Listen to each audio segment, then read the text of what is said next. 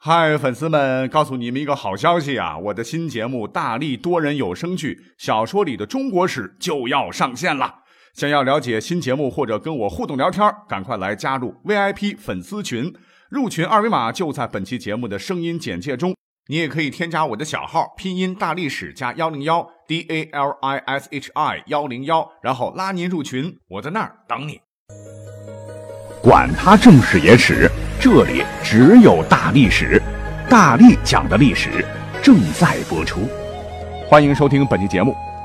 历史啊，其实是一个非常小众的内容，目前来看啊，但是为什么我们还会喜欢它呢？哎，我觉得有一位网友说的特别好啊，他说：“你随手翻过的一页纸，用笔随便画过的一道横，可能就是他们经历的一生。”嗯。好凝练啊！那说实话，我最早对历史感兴趣呢，啊，就是因为对考古很着迷，呃，因为它能够在古代的这个瓦砾堆里啊，凭借着蛛丝马迹来找到其中隐藏的信息，所以对我们来讲，考古学简直就像侦探小说一样。而且呢，有听友啊，有很多听友吧，给我留言说能不能讲讲啊考古发现方面的节目？哎，巧了，那今天我就看到一条新闻啊，标题就是。二零一六年度全国十大考古新发现，那看来啊时机成熟了啊。那我们今天呢，不妨就就着这个新闻，来融合一下啊我所能查阅到的历史资料啊，尽量把它讲生动，给各位来做一期历史节目。就让我们在这十个，呃历史考古新发现的项目当中来纵横南北，穿越古今吧。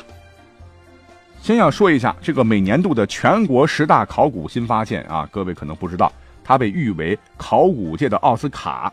那在经过一番演示汇报和评委评议投票以后呢，在四月十二号啊，这个全国十大新发现在北京就揭晓了。国家文物局、中国文物报社、中国考古学会联合就召开了新闻发布会，宣布了这十大项目。哎，我们一一展开来看。那排在第一位的是宁夏的青铜峡鸽子山遗址。那单说这个遗址的年头，哎，那可了不得。啊，时间最早距今跨度不是百年啊，不是千年，而是万年纪。那这个遗址呢，一共是当时挖掘出了三个文化层，分别是距今四千八百年、一万年和一万两千年。啊，一万两千年，那是什么概念啊？那上古时代几乎同时期的炎帝、黄帝和蚩尤这三位大神，晚几千年以后才出生呢。那什么是文化层呢？这是考古学术语了，就是指在古代遗址中，由于古代人类活动而留下来的痕迹、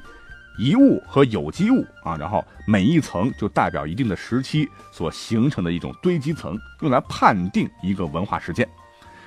那这三个文化层啊，就很生动地揭示了从旧石器时代向新石器时代过渡的全貌。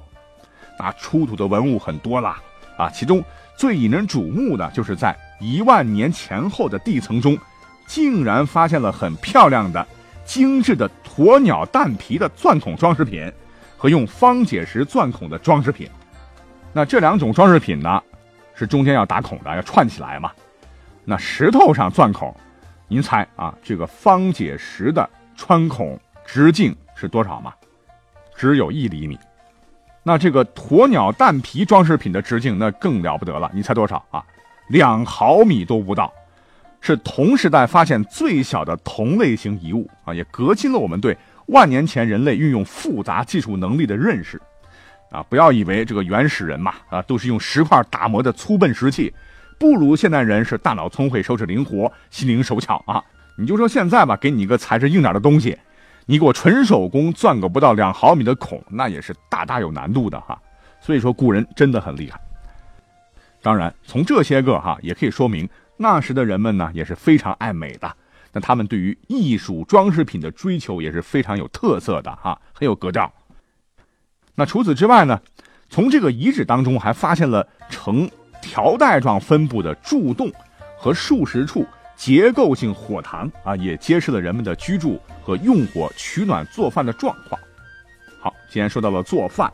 这个鸽子山遗址啊。还有一个重要发现啊，就是出土了数以百计的磨盘和用以研磨的磨棒，这干什么的呢？经过植物考古啊，考古人员从磨盘上发现一些植物淀粉粒的这种残留信息，这都说明这些磨盘是古人类用于进行植物资源加工的工具啊。再结合土壤样品中浮选出的，除了动物的骨骼，还有大量的沙棚、大紫蒿等等这些个可以食用的植物种子啊，都表明，早在一点一万年前，我们的先民们就开始了对植物的利用。那经过考古人员的进一步的工作了哈，我们就可以大致拼接出这么一幅完整清晰的图像，就是在黄沙边、山脚下，泉水汩汩，芦苇摇摇，古人类是逐水而居，佩戴串珠，点燃篝火，美食飘香，歌舞不歇。所以不用穿越啊，我们就通过这些发现出来这些历史遗存吧，可以看到一万年前。这里人类生活的美好的生活画卷。排在第二位的是贵州贵安新区牛坡洞洞穴遗址。牛坡洞遗址呢，发掘了灰坑是七座，用火遗迹是十余处，墓葬是七座，活动面是两处等，还发现了大量的地层关系明确的文化遗物，其中各类型用石头打造的石制品近十万件，骨器约一百件，陶片是一百余片。经过研究分析啊，是首次在黔中地区建立了从旧石器时代的晚期到春秋战国时期的年代序列，为进一步推动该地区新石器时代考古学研究提供了重要资料。那总之就是意义重大。第三个要说到的是湖北天门石家河遗址，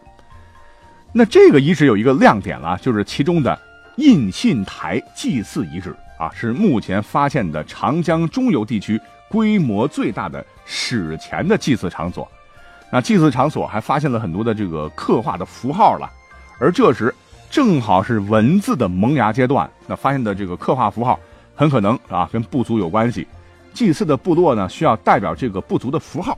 那除了刚才讲到的石制品了、骨器了、陶片了哈，那考古人员还发现了精美的玉器啊，像什么虎座双鹰雕、连体双人玉珏。还有玉人头像、镂空的玉佩，都极其极其的精美啊！雕刻工艺呢，是代表了史前中国乃至东亚地区玉器加工工艺的最高水平啊！图片我也看了，那我觉得史前雕刻的哈，跟现在的工艺相比，我我怎么感觉也不逊色嘞？啊，那有兴趣的朋友不妨可以搜搜图片看一看。第四个遗址就是福建的永春苦寨坑原始青瓷窑址，经检测。是公元前十四世纪末到公元前十八世纪中期，哎，也就相当于中原时代的商代中期至夏代中期的瓷窑了啊。那学界一直以为瓷的起源年代可以追溯到夏，地点呢在东条溪。这遗址的发现，结果提出了新的问题，就是原始瓷的产生可能不是单一的源头，而是来自不同的发源地。那第五处遗址呢？是陕西凤翔雍山血池秦汉祭祀遗址。血池，鲜血的血，呃，池子的池。这处遗址的呃东南方向啊，距离秦朝当时的雍城遗址大概十二公里。反正整个考古啊，确认啊，相关的遗迹单位是三千两百多处，发掘出土的各类文物年代啊，跨越东周到秦汉。更重要的是，这个遗址首次发现了由坛。为啊，也就是古代祭坛四周的矮墙了，还有场、道路、建筑、祭祀坑等各类遗迹组合而成的雉，田字旁加一个寺庙的寺，雉就是古代祭祀天地五帝的固定场所了。《左传》这本书里曾说过哈，国之大事在祀于戎，这个祀就是祭祀的祀，翻译过来就是国家的重大事情。在于祭祀和战争。那放到今天，那前者就相当于科学和宗教，后者呢指的就是军事力。因为中国古代皇家嘛，都是通过祭天的礼仪来达到雨天滋润、强国富民的祈愿的啊。虽然说《左传》呐、《史记》呀、《汉书》等等这些个史书对于治的文字描述有很多了，但是呢，一直都搞不清楚这到底是个什么东西、什么结构。直到这次发现啊，这个谜团终于解开了。第六处呢，就是北京通州汉代陆县故城遗址。这个陆县是个县的名字啊。汉代的陆县故城呢，位于今天的这个鹿城镇的古城村。在城址内的这个北部，呃，清理出了明清、辽金和汉代的道路遗存各一条，有明显的这种叠压关系，初步判断其为城内的南北向的主干道，而且这个城基遗址呢，外有城壕遗存啊，宽约三十米，在南城壕遗存外还发现一处大面积的汉代文化遗存，在南城墙基址外的东部还清理出了城壕、沟渠、道路、防止造灰坑。和瓮棺等，就是一个瓮的这样一个形状哈，把骨灰放里面。据史料记载，该城址是两汉时期路线的治所啊，因为这个城址保存的太完整了啊，将会填补汉代县级城址考古的学术空白，所以也得到了这个考古界的至高奖项。第七处是浙江慈溪的上林湖后丝带唐五代秘色瓷窑址。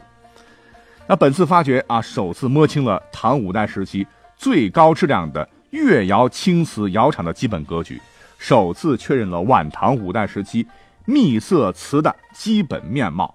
秘色瓷这里边的秘色什么意思呢？这个秘就是秘密和机密的意思啊，色不是指的颜色，指的是配方，就是药粉的配方，还有就是釉料的配方。所以秘色瓷就是釉料配方保密的瓷器。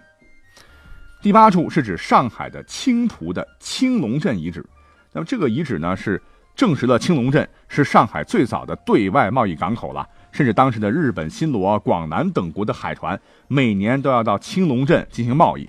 为海上丝绸之路考古研究提出了新的材料了。第九处同样跟瓷器有关，是山西河津固镇宋金瓷窑址，是填补了山西地区无相关制瓷遗迹的空白啊，明确了。明确了宋元瓷枕的烧造窑厂了，就是我们可以通过一些图片看到哈，很多的这个古代的枕头是瓷器做的哈，跟现在的蛮不一样。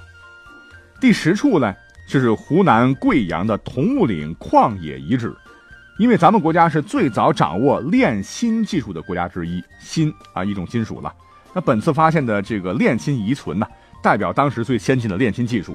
初步推测，这个遗址开始于明末清初，废弃于。清代的中晚期，那这里的炼金的技术和工艺在世界范围内都是非常先进的。好，那一口气就把这十个说完了。其实呢，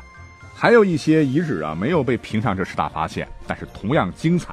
你比如说啊，新疆的清河三道海子遗址群，是就是三道海子文化的代表了啊。文明的这个创造者很可能是西方文献中的独目人，一只眼睛哈。中国文献中的一木国。留下的遗存，也可能是欧亚草原最早建立游牧国家的人群之一了。还有就是陕西西安的汉唐昆明池水系，那探孔总长啊，经过计算，相当于从西安钻到了北京哦，就这么长啊，等等吧。那时间关系啊，他们的故事以后再讲。好，讲到这儿呢，节目就差不多了。那开头说到的这条新闻呢？